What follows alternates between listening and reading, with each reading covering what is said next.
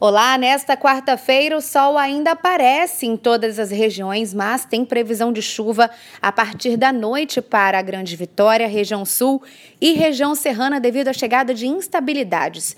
O feriado de Corpus Christi começa com a virada do vento que passa a soprar do sul. Então a quinta-feira será cheia de nuvens, com pouca chuva e as temperaturas caem em relação a hoje.